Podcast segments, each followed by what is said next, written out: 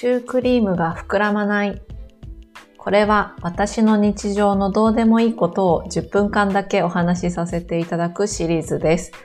日本語の勉強や仕事のことは関係ありませんが、もしかしたら話すこともあるかもしれません。うん、あの、ちょっとね、あの、新しいシリーズを考えて、あの、まあ、どうでもいいことを本当に10分だけ話す。うん。っていうのはどうかなと思ってちょっとやってみてるんですけど、あんまり つまらなかったらとか誰も聞いてくれなかったら、まあ、そうですね。やめよう って思ってます。そう。でも、あの、さっきもかな、えー今週のレッスンノートで多分少しお話ししたかもしれないんですけど、結構なんかね、この普通に話してるのが面白いみたいで、結構あの、聞いてくれてる方がいるんですよね。うん。そう。で、まあ、あっちは、こう、仕事の話、うん、日本語の話とか、で、こっちは、こう、私の普通の日常の話。そう、あっちで日常の話も始めたら、ちょっとめちゃくちゃになってしまうので、まあそこは、あの、分けて考えようと思って、うん、シュークリームが膨らまない。をね、スタートさせました。そう、イエーイ。それで、まあちょっとタイトル悩んだんですよね。なんか、私の日常の話とか、私の話とか、なんか普通な、普通のこととか、まあなんかそんなのでいいかなと思ったんですけど、いやいやいや、ちょっと、ひねらなさすぎだろうと思って、ひねりがないだろう、ね、工夫がないでしょうと思って、まあこれにしました。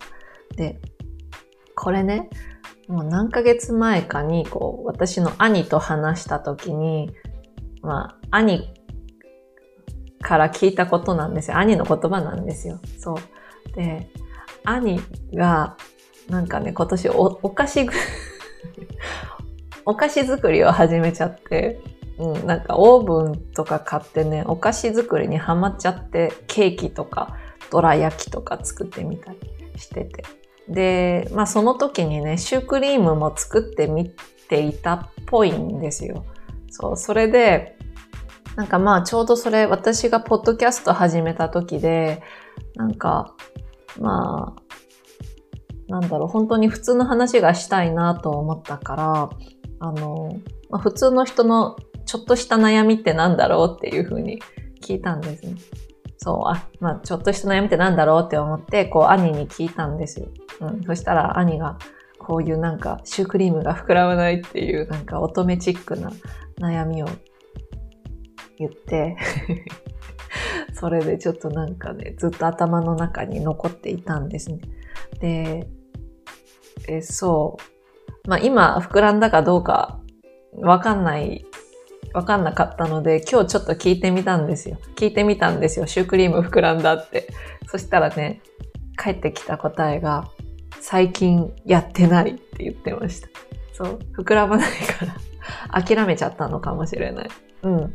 そうそう。で、まあまあね、そういうこう、どうでもいい話っていうのを、まあ、ちょっと一緒にできたらなと思って、えっ、と、こちらのエピソード、シリーズか、シリーズを始めてみました。うん。でね、えっ、とね、そう、最近じゃないや、先週ちょっと旅行に行ってきたんですよ。フィレンツェ。うん、フィレンツェに行ってきました。あの、何？冷静と情熱の間にで、ね、有名になった、あの、オレンジ、オレンジの丸い屋根のドーモとかですか？ね。本当にすごいですよ、あれ。なんか皆さん生きている間に一度見ていただきたいですね。何回も何回も見ても、毎週毎週見ても、フィレンツェのドゥオーモはすごい。うん。なんかね、毎週見てんですよ。今は見てないですけど、そう。前はその毎週仕事で行ってたので見てたんですけど。近くで見てもすごいし、遠くで見てもすごい。もうすごいとしか言えないです。なんかこう、そういう感動がある。ね、あの、ローマなんですが、まあその街にですね、ちょっと旅行に行ってきました。うん。なんか仕事ばかりでこう、本当になんていうのかな、気分転換もしてなかったので、そうそう、ちょっとね、レッスンノートの方でお話、えー、させていただいたんですけど、ちょっと苦しくなっちゃったので、まあまあ、うん、行ってこようっていうことで、あの、行ったんですね。で、えっ、ー、と、まあ、こういうね、コロナ禍ですから、あんまり外歩きたくないなっていうのがあって、ドゥオーモのそばのアパートかなホテルに部屋を取って、そう、窓からドゥオーモを見る。ドゥオーモってあの丸いオレンジ屋根の教会ですよ。うん、大聖堂か。大聖堂ですね。窓から見るっていう。外に行かない。外歩かない。そうそう。そういう旅行にしたんですね。ただ、えっ、とね、2泊3日だったんですけど、1日くらいは、こう、レストランで美味しいものが食べられたらいいなと思って、まあ、いろんな、ね、そういうサイトで、口コミを見ながらですね、レストランを探していたんですね。そしたらね、えっと、フィレンツェは、えっと、なんだっけ、ビステッカ・フィオレンティーナっていうんですか？フィレンツェのそのステーキが有名なんですよね。そう、分厚いステーキ。ティーボーンステーキとかいうのかな。うん。そうそう。で、ちょっとそれ食べたことがなかったから、まあ、そう、美味しいそのステーキを食べさせてくれるお店が目に留まって、まあ、口コミをちょっと、日本人のね、日本語の口コミを読んでいたら、なんかね、一つまあ、イタリア語の口コミとかもあってもちろんいいんですけど、日本人のね、方たちが、あの、どう感じるのかっていうのもすごく参考になるので、あの、読んでいて。そしたらね、口コミ2つかな。日本語の口コミ2つ読んだのかな。で、1つが、えっ、とね、こういう口コミだった。あの、そのレストランは、入り口入ってすぐのところに壁一面の肉のショーケースがある。で、その前のテーブルにはアジア人ばかりが座っていた。うん、その人が行った時ね。で、それってアジア人、アジア人への差別じゃないか、人種差別じゃないか、みたいな。って書いてあった。で、えー、そんなことあるの？とか思って、でもこう、うん、その、ステーキが 美味しそうだったから、行くことにしたんですよ。で、レストランに行ってみたら、こう見事にね、その肉のショーケースの前に 座らされたんですよ。で、で、私はそれに対しては、その口コミを読んでなかったら本当に何も思わない。うん。むしろ、なんか、なんだろう、まあちょっと残酷な、残酷に感じる方もね、いらっしゃるかもしれないけど、こう肉を見て肉を食べる、うん、っていうのが、なんかそんなにこう、何？差別？っていうふうには感じない、そういう感覚はなか、ないから、うん、何も思わなかったはず。だけど、あ、ここに座らされたな、えー。え、これって 差別なのかなってちょっとこう頭の中でぐるぐると考えていて。で、一緒にいたのがイタリア人なんですけど、え、これってアジア人差別なのって聞いてみたんですね。で、そしたらやっぱり返事はなんでっていうことでしたね。で、むしろこっちの方が楽しくていいんじゃないみたいな感じ。うん。で、その夜、そのレストランは、まあ、土曜日の夜だったかな？うん、土曜日の夜でしたね。こう予約でいっぱいだったみたいで、あの、まあ、私たちも予約の電話は入れたんだけど、多分予約がいっぱいだったんですね。ちょっと予約は受け付けられないみたいな。あの、まあ、来てみて、席が空いてたら入れるよみたいな、こういう、あの、答え方でしたね。レストラン側はね。で、それも私が電話をかけたわけじゃないから、あの、別に人種差別ではないですよね。そう。で、えっ、と、そうですね。あの、普通イタリア人は8時に晩ご飯スタートさせる。うん。で、私たちは7時半にレストランに行ったんですよ。うん。そしたらね、2テーブルだけ空いていたみたいで、あの、もう本当にラッキーなことに座れたんですよ。そう。でも私たちが座った後にもうすぐ違うお客さんが入って、それでね、もうすぐ満席になっちゃった。うん。あ、10分経っちゃった。もう少し話そうかな。そうそう。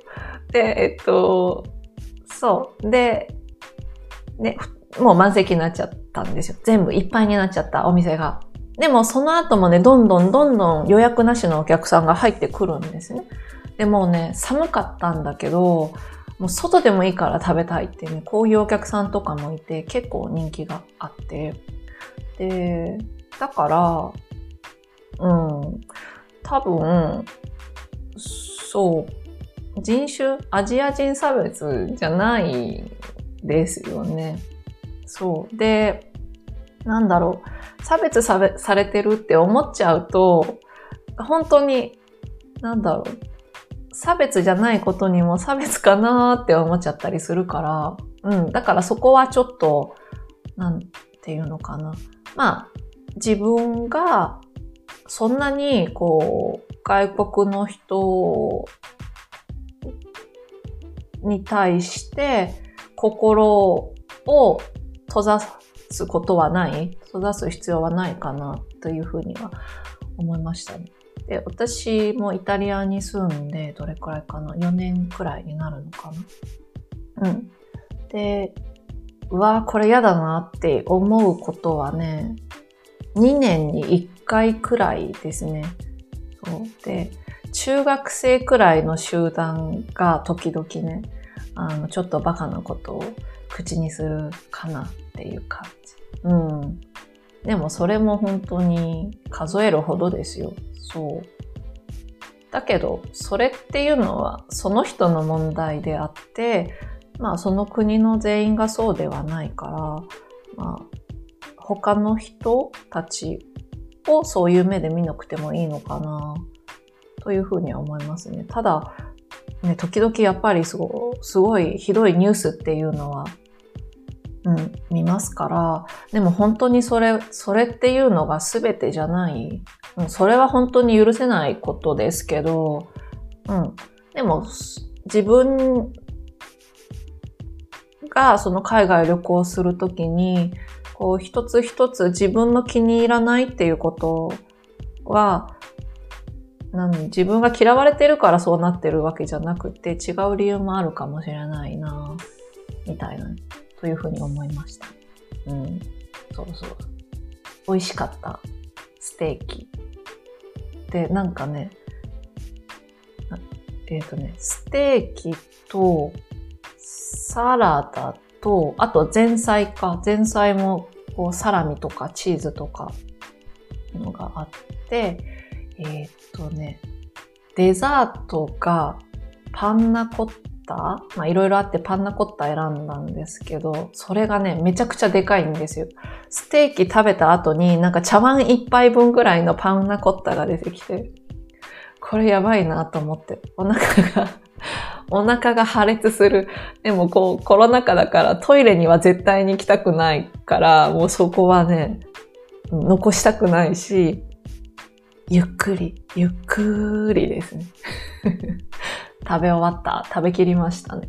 そうそうそう。でも楽しかったですね。うん。すごいね、あの、気分転換ができました。で、まあ、そそれがね、今週のシュークリーム なんですけど、もう一つちょっとどうでもいい、本当にどうでもいいけど嬉しかったことがあって、なんかまあちょっと人の家に行ったんですよ。うん。まあちょっと訳があってね。で、えー、っとね、そこの家にすっごい小さい子猫がいたんです。うん。その猫がね、まあ他にも人がいるんですけど、私の前に来て、私に向かい合って、すごい足です。足のところですよ。本当に小さい。まだ生まれた、生まれたばかりではないけど、うん。まだまだ本当に赤ちゃんの猫で。その猫がね、私の顔をずっとじーって見るんですよ。うん。なんか他の人と顔が違うなって思って見てたのかもしれないけど、わかんないけどね、ずっと下から私を見上げるの、じーっと。それでね、うん。なんかね、右手かな？右手をね、私の右足の、まあ、靴ですよね。スニーカーの上にトンって置くんです。で、置いて、そのままずっと見てる。で、まあもうその家から出なきゃいけないから、ちょっとごめんねっていうことで、ちょっとその手をね、あの、どけてもらって、まあ、そのうちから出たんですけど、本当に本当にそれが可愛くって、もう、可愛い可愛いで家に帰ってきて、やっぱりね、夢もね、夢にも出てきましたよ、その猫ちゃんが。すごい可愛かった。うん。ね、すごいね、猫のパワー。うん、猫飼いたいなって思いましたね。うん。はい。ではですね、すいません。10分と言いながら16分になってしまったのですいません。ここまでです。それではまた次回です。シュークリーム聞いてくれてありがとうございました。失礼します。